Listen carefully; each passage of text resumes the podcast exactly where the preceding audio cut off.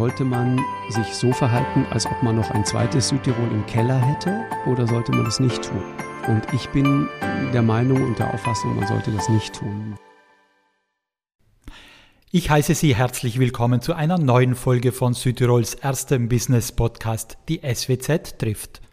Diesmal sprechen wir mit Markus Lanz, einem der erfolgreichsten Moderatoren Deutschlands und gebürtigen Busterer.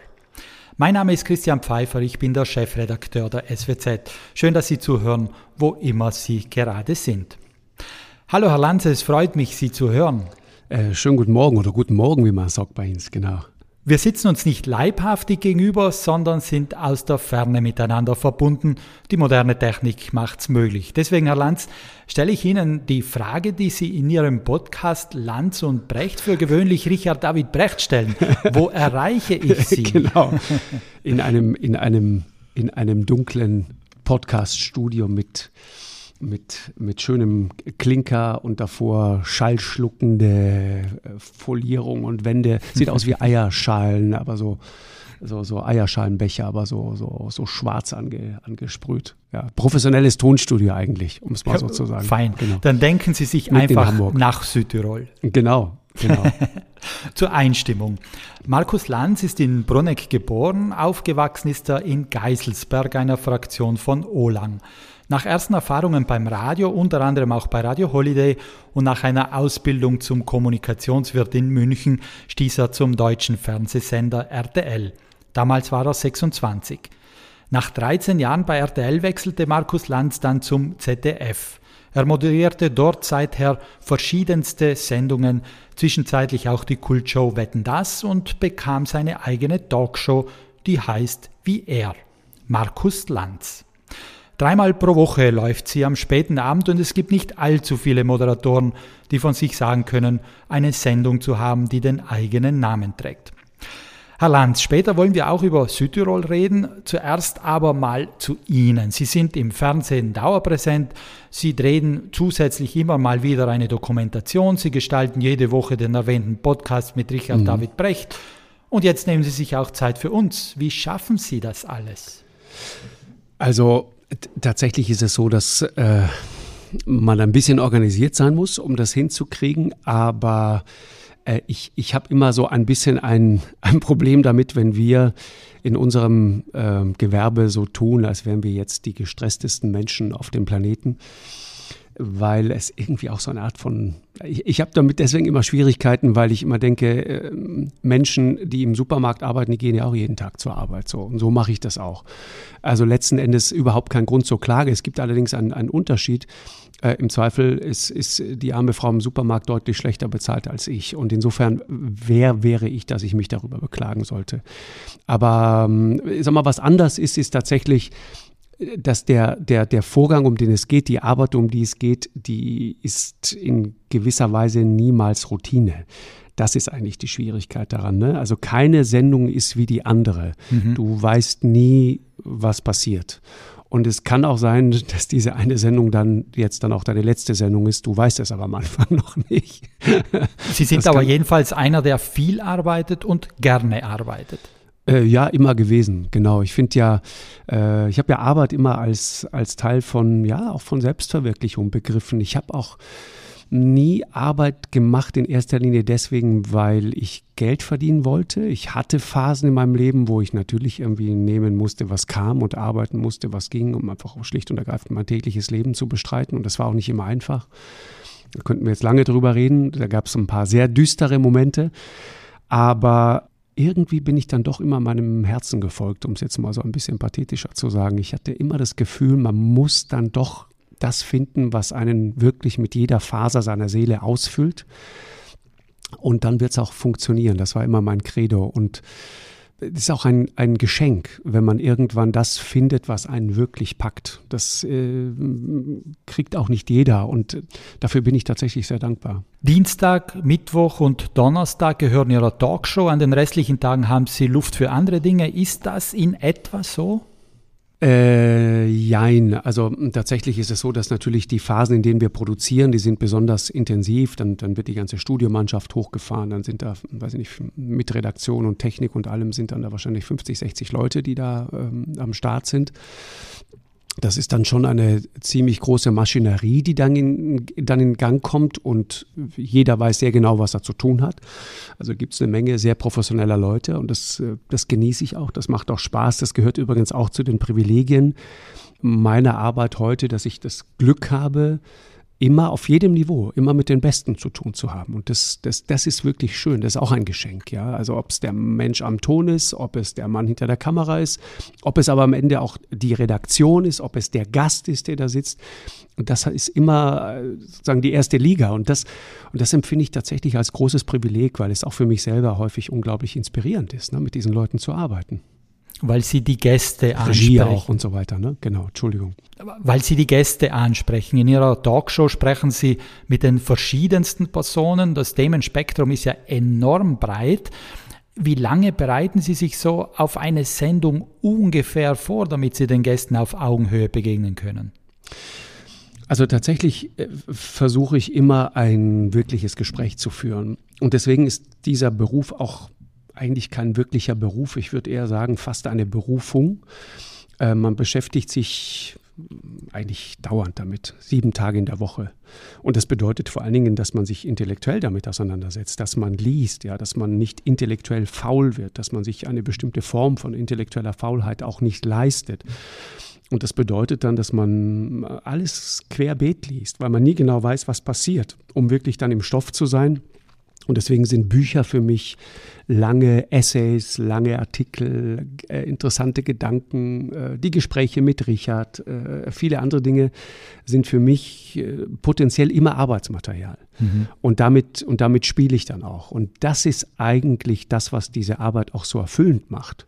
Ja, also so die, die, die, ich habe immer Abenteuer im Kopf. Mhm. Das ist also nicht so, dass Sie vor der Sendung fünf Stunden sich ins Thema einlesen, sondern Sie sagen, das ist so ein, ein, es ist ein Dauerzustand. Mhm. Genau, es ist ein Dauerzustand. Also es ist schon so, dass ich natürlich meine, ich kriege Dossiers äh, zu allen Gästen. Ich habe eine sehr, sehr gute Redaktion. Die wissen auch ganz genau, was ich brauche, ja, andere brauchen vielleicht was anderes, aber was ich sozusagen brauche, um gut arbeiten zu können, das liefern die mir. Und dann gibt es natürlich immer den, den Lackmustest. Stimmt das, was, was da steht, was ich mir drauf geschafft habe und so weiter? Äh, und da bin ich natürlich äh, froh, dass ich, dass ich da Leute habe, auf die ich mich tausendprozentig verlassen kann. Also wenn da etwas steht, dann stimmt es auch. Also Fakten sind dann auch Fakten und die sind dann auch gegengeprüft und gecheckt. Es kann trotzdem mal irgendwas durchrutschen, aber in aller Regel kann ich mich auf das, was da steht, hundertprozentig verlassen. Und nur dann kann man auch richtig den richtigen Aufschlag machen. Ne? Sonst mhm. funktioniert das nicht. Mhm. Weil, weil sie ja die ganze Zeit mit Menschen zu tun haben. Jetzt, äh, weiß ich nicht, Leute aus der ersten Reihe der, der, der, der Politik zum Beispiel die, die, die warten nur auf den Moment, die, die riechen das, ja, wenn du, wenn du wackelst. und deswegen muss man ganz, ganz, ganz, ganz sicher sein, wenn man irgendetwas in die Runde wirft und genau wissen, äh, wo man hin will. Und äh, muss eigentlich die, die mögliche Antwort schon im Kopf haben, um dann die zweite, die dritte und die vierte Frage direkt im Hinterkopf haben. Also das, was so leicht und locker aussieht, ist akribische Vorbereitung. Ja, also ich würde es mal so beschreiben, es ist, es ist, ähm, Rudi Carell hat es mal so schön beschrieben, ja, ich habe mit, mit Rudi Carell mich mal lange drüber unterhalten. Rudi Carell sagte immer, Markus, weißt du, wenn du ein Ass aus dem Ärmel ziehen willst, musst du vorher eins reinstecken. und das ist eigentlich der Gedanke, ja. Und dann geht es aber schon dann darum, auch äh, in dem Moment, wo es dann passiert, muss man das alles vergessen und sich einfach reinwerfen in diese Situation und in dieses Gespräch. Das hat dann auch vielleicht auch was mit, mit, ja, mit einem gewissen Mut zu tun. Das muss man sich trauen. Die, die, vorbereiteten Karten, alles einfach weglegen und jetzt, jetzt einfach richtig rein. Mit der Gefahr zu scheitern. Und das ist das, was halt, was halt jeden Abend passieren kann. Mal gewinnt das Gegenüber, mal gewinnst du selbst. Also in einem rhetorischen Sinne natürlich. Das ist ja kein Kampf. Aber es ist ein, eine Art verbales Duell, das da manchmal stattfindet, wenn es gut läuft. Und deswegen schätzen, glaube ich, auch dann Zuschauer die ein oder andere Sendung. Sie haben also die Sendung im Grunde vorher schon mal durchgespielt? Nein, nein, nein, nein. Wir, wir haben nur äh, grob sozusagen die Ideen für die Themen im Kopf. Mhm. Das besprechen wir auch redaktionell. Das, das ist tatsächlich akribisch vorbereitet. Aber wohin die Reise dann führt, während der laufenden Sendung, das weiß kein Mensch. Und das ist auch das Spannende daran. Ich will mir diese Offenheit auch bewahren. Ich, ich finde eigentlich nichts langweiliger, als in so, ein, so, eine Sendung reinzugehen. Dann ist alles perfekt vorbereitet und dann passiert alles so nach einem bestimmten Drehplan. Das wäre furchtbar langweilig. Ähm, genauso wenig wie natürlich auch Menschen, die da sitzen, vorher eine Frage kriegen. Die wissen nicht, worum es dann ganz genau geht, wie die Frage genau lautet und wo die Reise hingeht. Das weiß man nicht. Mhm. Genau. Und da, das ist auch der Spaß daran. Ich habe immer besonders dann Spaß, wenn ich merke, okay, jetzt, jetzt, jetzt passiert was. Jetzt kommen wir aus der Routine raus, jetzt ist jemand vielleicht mal aus dem Tritt geraten, jetzt kommt Emotion ins Spiel, jetzt, jetzt, jetzt pocht die Halsschlagader und so, dann, dann, dann wird es gut. Lassen Sie mich nochmal zurückkommen auf die Vorbereitung. Wie schaut so ein typischer Tag aus, wenn am Abend Ihre Talkshow läuft? Wann geht der Arbeitstag los? Was ist da alles zu tun? Wie, wie schaut das aus? Unterschiedlich. kann dann, also manchmal, äh, um es jetzt mal wirklich aus dem Nähkästchen zu plaudern, ich kann dann manchmal auch äh, relativ schlecht schlafen. Dann fange ich vielleicht schon morgens um sechs an zu arbeiten oder, oder auch noch früher. Dann bringt man irgendwann äh, Kinder in die Schule und dann fängt man an, sich nochmal ganz intensiv ähm, vorzubereiten, einzulesen, Dinge auch aufzuschreiben. Ich schreibe mir viel auf, ich notiere mir viel, äh, weil ich für mich festgestellt habe, wenn ich Dinge nochmal verschriftliche, dann ähm, kann ich mir die besser merken. Mhm. Also wenn ich Dinge aufgeschrieben habe, dann sind sie besser abgespeichert, als wenn ich sie einfach nur oberflächlich lese. Deswegen geht es auch darum, Informationen nicht einfach nur zu überlesen, sondern es geht darum, die Dinge wirklich zu, zu inhalieren. Einmal tief einatmen, ja, und das ganze Zeug mhm. rein und dann abends wieder ausatmen. Sie haben vorhin äh, die schönen Seiten des Journalistendaseins angesprochen. Gibt es auch Seiten, auf die Sie gut und gerne verzichten könnten? Naja, es gibt, es gibt natürlich viele Dinge, auf die man, die man verzichten könnte. Was, was zum Beispiel mit, mit meinem Beruf einhergeht, ist die Tatsache, dass dich einfach irgendwann jeder kennt. Dann hat auch jeder eine Meinung zu dir. Das ist auch alles völlig in Ordnung. Und wer seinen Kopf sozusagen in den, äh, in den Wind hält, der muss damit rechnen, dass dann irgendwann auch mal Sturm kommt. Das ist auch alles völlig in Ordnung. Aber es sind natürlich die Dinge, auf die man unter uns gesagt auch das ein oder andere Mal verzichten könnte. Und der Ton wird natürlich rauer und es wird härter. Und ähm, das, was eigentlich in der Gesellschaft insgesamt passiert, das erleben wir natürlich auch. Ist ja klar. Also die, die, die, die Verhärtungen werden einfach größer. Und ähm, es gibt, das ist nach meiner Beobachtung eigentlich mittlerweile ein echtes Problem. Das sieht man in den USA zum Beispiel, wenn eine Gesellschaft nicht mehr in der Lage ist, sich auf eine gemeinsame Wirklichkeit zu einigen, dann wird es halt schwierig. Mhm. Weil wie, wie machst du dann Politik? Wie überzeugst du Leute von etwas? Egal welche Entscheidung du triffst, du triffst sie immer sozusagen für die eine Hälfte und die andere Hälfte findet es grundsätzlich doof und lehnt es grundsätzlich und prinzipiell ab. Und dann wird so ein System dann irgendwann auch dysfunktional. Das, das ist schwierig, das ist eine große Herausforderung für Menschen, die sich Wahlen stellen müssen. Da, da hast du es als Autokrat oder Diktator, hast du es da leichter. Da sagst du einfach an. Äh, und, und das ist ja auch zum Beispiel äh, Blick nach China, ja, das äh, chinesische Erfolgsmodell. Es ist einer, einer der großen Nutznießer dieser Globalisierung ist, diese, ist diese, ähm, dieses chinesische System ja, die unglaublich schnell Entscheidungen treffen können. Während Deutschland in Berlin einen Flughafen fertigstellt, bauen die 25. Äh, die können das einfach ansagen. Das passiert dann einfach, weil es jemand so will.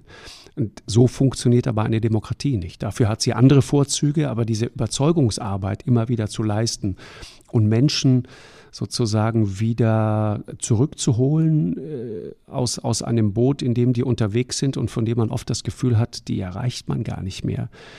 Das wird zunehmend schwerer und äh, ich glaube, da werden wir noch viele Verwerfungen sehen. Also das Totschlagargument ist ja immer zu sagen, äh, ist halt meine Meinung. Da ja, ist in Ordnung. Wir haben ja Meinungsfreiheit. Aber das Recht auf die eigene Meinung gibt dir nicht das Recht auf eigene Fakten. Da müssen wir uns schon mal drauf einigen können. Also Schnee ist dann immer noch weiß. Aber wir haben heute auch mm, durch disruptive Technologien, wir haben die Möglichkeit einer, einer Lüge, indem wir sie unendlich immer weiter drehen, am Ende den Charakter von Wahrheit zu geben. Und diese Werkzeuge, die wir dafür zur Verfügung haben, sind so mächtig, wie sie, glaube ich, noch nie in der Geschichte der Menschheit waren. Das ist Fluch und Segen zugleich. Ne? Das ist, also, sag mal, das ist, ist der, der, der, feuchte Traum von Diktatoren, was die mittlerweile an, an digitaler Technologie, auch an Überwachungstechnologie zur Verfügung haben. Wenn man sich einfach nur mal überlegt, von, von geschätzt einer Milliarde Überwachungskameras, die es auf der Welt gibt, ist die Hälfte in China montiert. Dann versteht man, was da passiert. Das, ist, das sind unglaubliche Möglichkeiten. Das andere ist, auch ein chinesisches Regime, auch ein iranisches Regime, auch ein russisches Regime ist nicht in der Lage, dieses Internet vollkommen unter Kontrolle zu kriegen.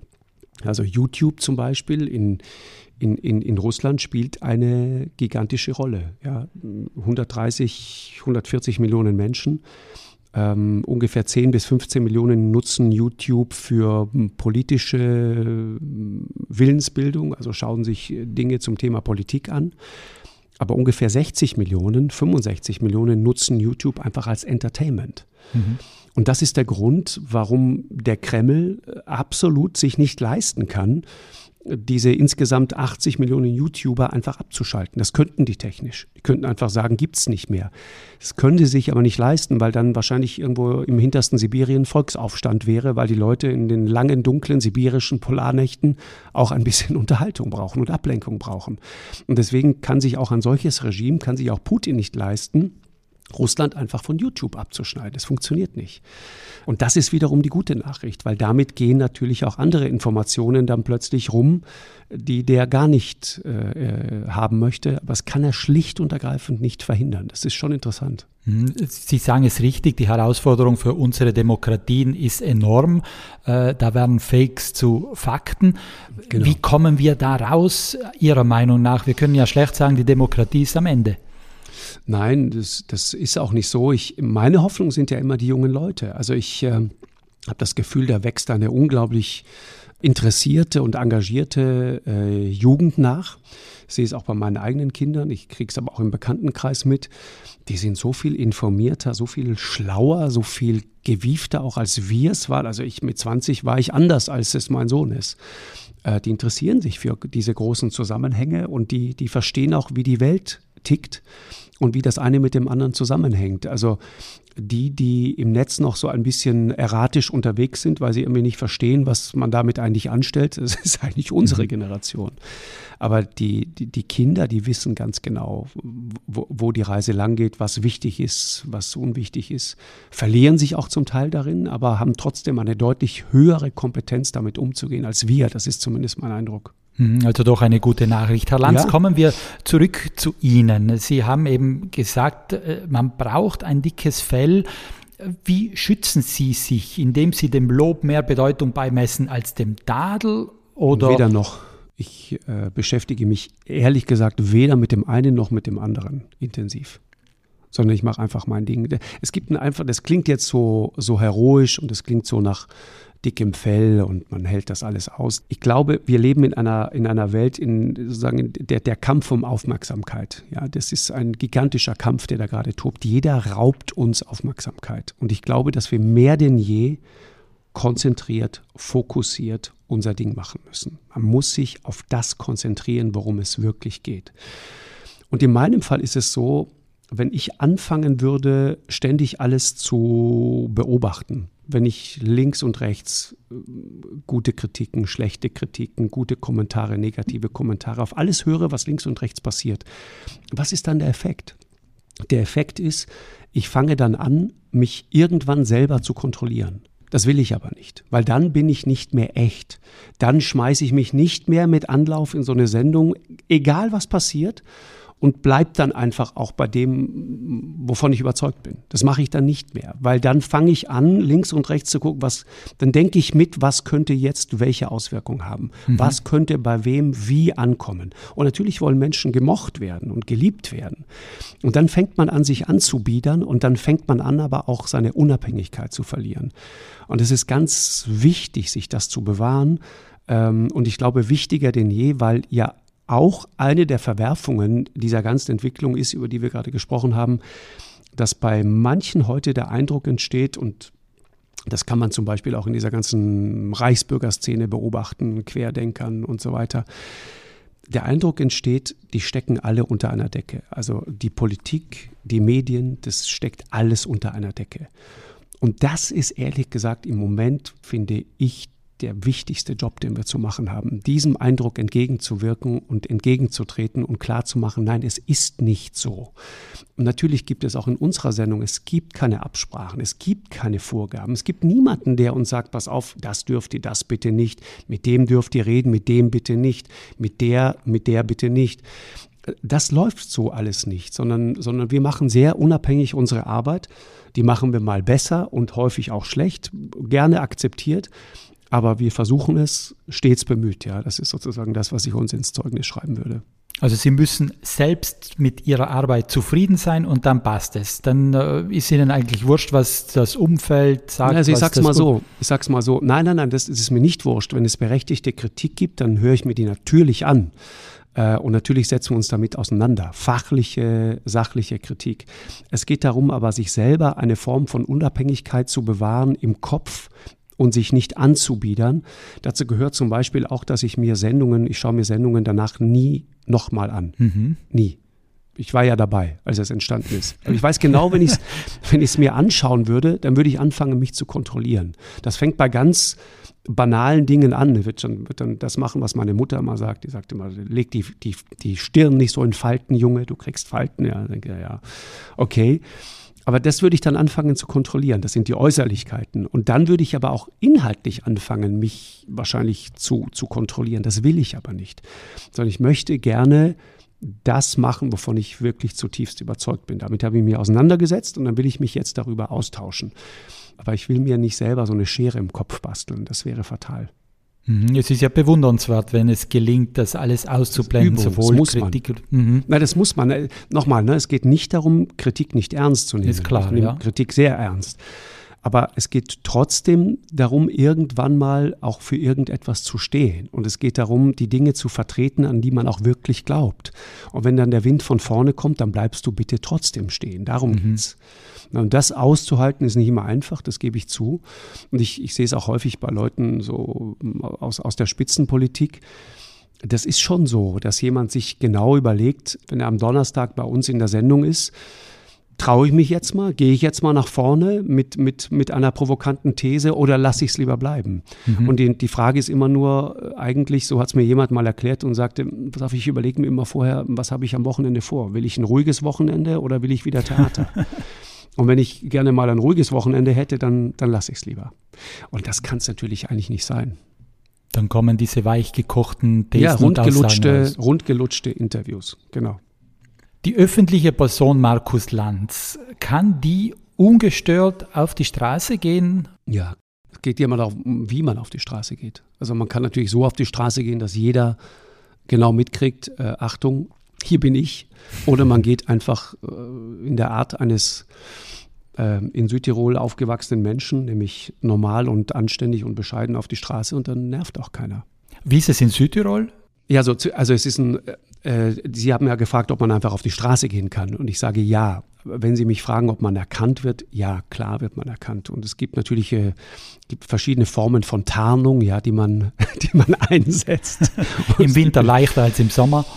Ja, ja, im Sommer geht schon auch, aber es gibt so, gibt so bestimmte Dinge, die, die dann funktionieren, andere, die weniger funktionieren. Aber ich sag mal zum Beispiel, Cappy auf dem Kopf ist schon mal 80 Prozent. Mhm. Hm, hat man schon mal, hat man schon mal 80 Prozent abgeräumt. und dann ist zum Beispiel wichtig, dass man, was weiß ich, wenn, wenn du merkst, das kriegt man ja sofort mit. Ja, es, es ist immer dieser zweite Blick. Das ist mhm. total interessant. Ron Atkinson, der, der, der, der Schauspieler von Mr. Bean, der hat neulich mal so großartig darüber erzählt, äh, wie es ist, äh, wenn dich Menschen so halb erkennen. Ja, wenn die dich dann so angucken und anstarren, weil sie das Gefühl haben, Mensch, das könnte er vielleicht sein. ja, dann, dann, das ist dann manchmal äh, sehr lustig und, und er erzählt es dann natürlich in seiner Art und sagt, und dann kommen dann Leute auf dich zu und sagen, Mensch, du siehst diesen Mr. Bean wirklich zum Verwechseln ähnlich. Ja? Genau, so geht es mir auch manchmal. Ich habe auch schon Autogramme als Jörg Pilawa geschrieben, weil Menschen völlig der Meinung waren, eine alte Frau mal in, in, äh, in, Island am Flughafen, die fest der Meinung war, sie hat jetzt Jörg Pilawa vor sich. Und ich habe dann wirklich kurz überlegt, was ich jetzt mache. Und sie war ein solcher Fan von Jörg Pilawa, dass ich dachte, komm, ich, ich nehme jetzt diese Illusion nicht Ich lasse sie jetzt einfach im Glauben, dass sie Jörg Pilawa getroffen hat, weil das war für sie viel schöner, als mich zu treffen. Und, Und Sie haben die falsche Unterschrift gesetzt. Ich habe einfach Jörg Pilawa draufgeschrieben. Ja, das ist schön. Ja. In Südtirol muss ich Sie nochmal fragen, Sie waren erkannt, natürlich? Ja, ja, klar. Hm. Wie oft sind Sie eigentlich in Südtirol?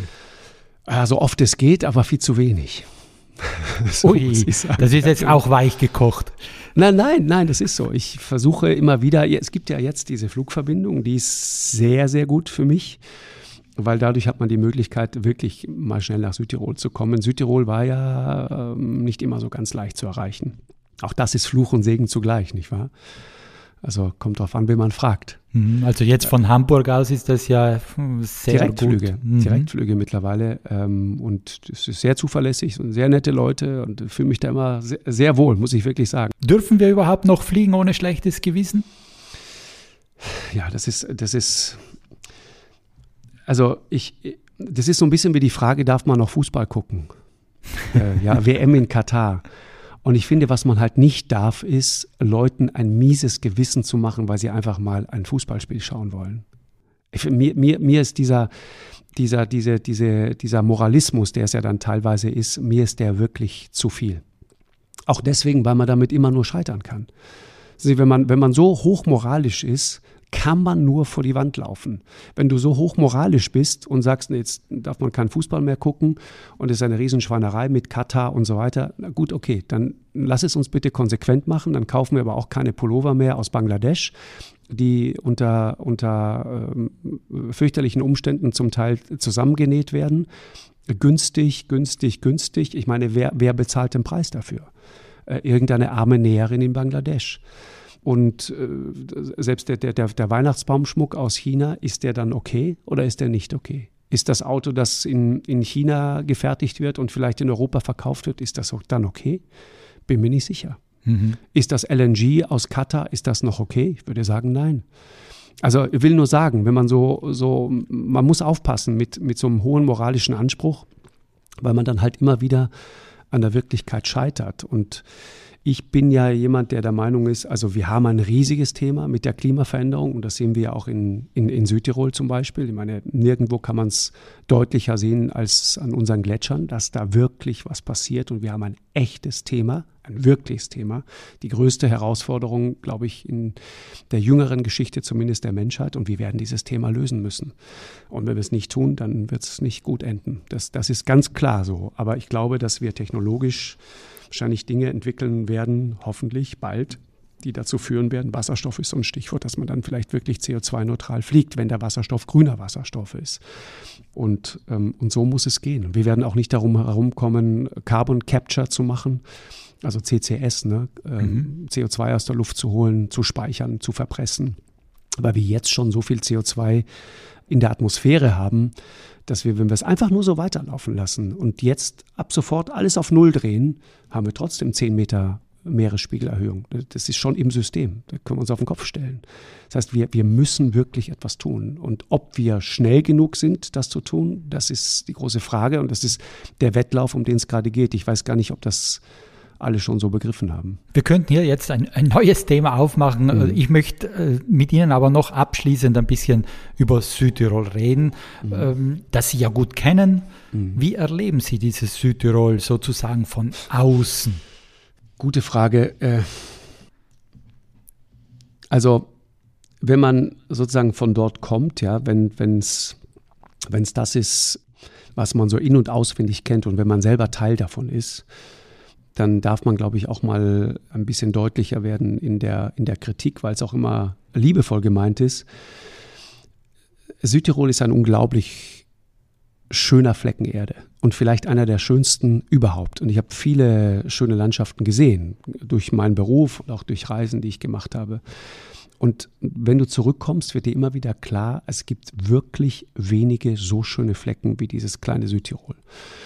So, dann ist halt die Frage, sollte man sich so verhalten, als ob man noch ein zweites Südtirol im Keller hätte oder sollte man es nicht tun? Und ich bin der Meinung und der Auffassung, man sollte das nicht tun, weil es gibt kein zweites Südtirol im Keller. Will sagen, Wir werden Antworten finden müssen auf den Wahnsinnsverkehr in unserem Land mittlerweile. Wir werden Antworten finden müssen auf die Frage, wie viele riesige Hotelbauten wir noch haben wollen.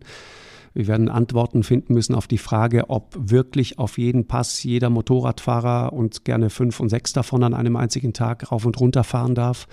Wir werden auf all diese Dinge Antworten finden müssen. Und ich habe nicht den Eindruck, dass wir sie schon gefunden haben muss Südtirol also aufpassen, nicht am eigenen Erfolg zugrunde zu gehen. Ja, ein bisschen. Südtirol ist, ist Opfer seines eigenen Erfolgs, wenn man so will. Ja, das kann man schon so sagen. Und das ist, das hat auch was, ähm, hat auch irgendwie was Tragisches, weil äh, die Südtiroler haben mit unglaublichem Fleiß, aber auch mit Kreativität, ähm, mit, mit, mit einer unglaublich beeindruckenden Aufbauleistung aus diesem Land richtig was gemacht. Aber sie sind auch dabei, einen Preis dafür zu bezahlen. Also was mir aufgefallen ist tatsächlich, wenn man mit Leuten spricht, ich habe in den letzten Jahren vermehrt, wirklich vermehrt den Satz gehört von Einheimischen. Es ist ja alles nur noch für Touristen. Und das ist ein Problem. Wenn, wenn die eigene Bevölkerung irgendwann glaubt, dass alles nur noch für Touristen ist, dann wird es schwierig. Und dann kann man denen natürlich sagen, ja, okay, aber davon profitierst du doch auch. Und dann sagt er, nein, ich nicht. Dann sagst du doch indirekt auch ne, mit, im Handwerk und äh, im, im, im Einzelhandel und so weiter. Ja, alles gut.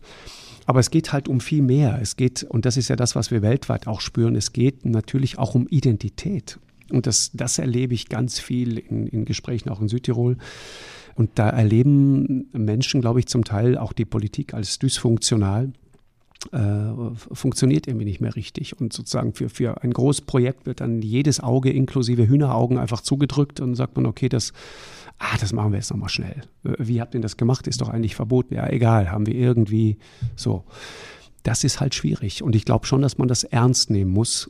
Und dabei, finde ich, wäre gleichzeitig in dieser wunderschönen Landschaft, die mittlerweile, ich weiß gar nicht, ob das allen so klar ist, die ist global wirklich in den Fokus gerückt. Also es haben mittlerweile, es hat ein Großteil dieses Planeten, also derer, die verreisen können, ja, um es mal so zu sagen, der Großteil der Menschheit verreist ja nicht, weil er viel zu arm ist dafür. Aber die, die reisen können, die haben Südtirol als Destination mittlerweile auf dem Zettel. Und das erleben wir ja auch. Also auch im November äh, ist Verkehr auf der Straße. In, in meiner Kindheit war, war nichts. Da fuhr zwischen, zwischen Ende September und Anfang Dezember fuhren drei Autos. Das ist mittlerweile deutlich anders. Und da muss man schon aufpassen, dass man so eine, so eine Infrastruktur und letzten Endes auch eine Bevölkerung schlicht und ergreifend nicht überfordert. Die Frage ist ja auch, wie Südtirol es gelingen konnte, von einer armen Region zu einer der reichsten Regionen Europas aufzusteigen. War das Glück? War das der Fleiß ja, der Menschen, ja, den Sie aussprechen? Mhm. Tüchtigkeit und das Glück natürlich in dieser atemberaubend schönen Landschaft zu leben. Mhm. Das ist ja das Verrückte und das muss man sich eigentlich auch immer wieder klar machen. Was will denn jemand aus der Stadt?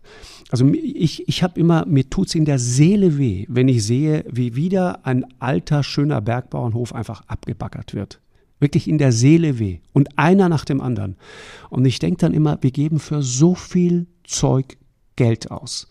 Warum sind wir denn nicht in der Lage, das als Kulturgut zu begreifen und zu sagen, okay, wir haben verstanden, ein altes Bauernhaus zu renovieren kostet mehr Geld, als es neu zu bauen. Dann lass uns doch bitte denen, die da drin wohnen, helfen, dieses alte Bauernhaus zu restaurieren.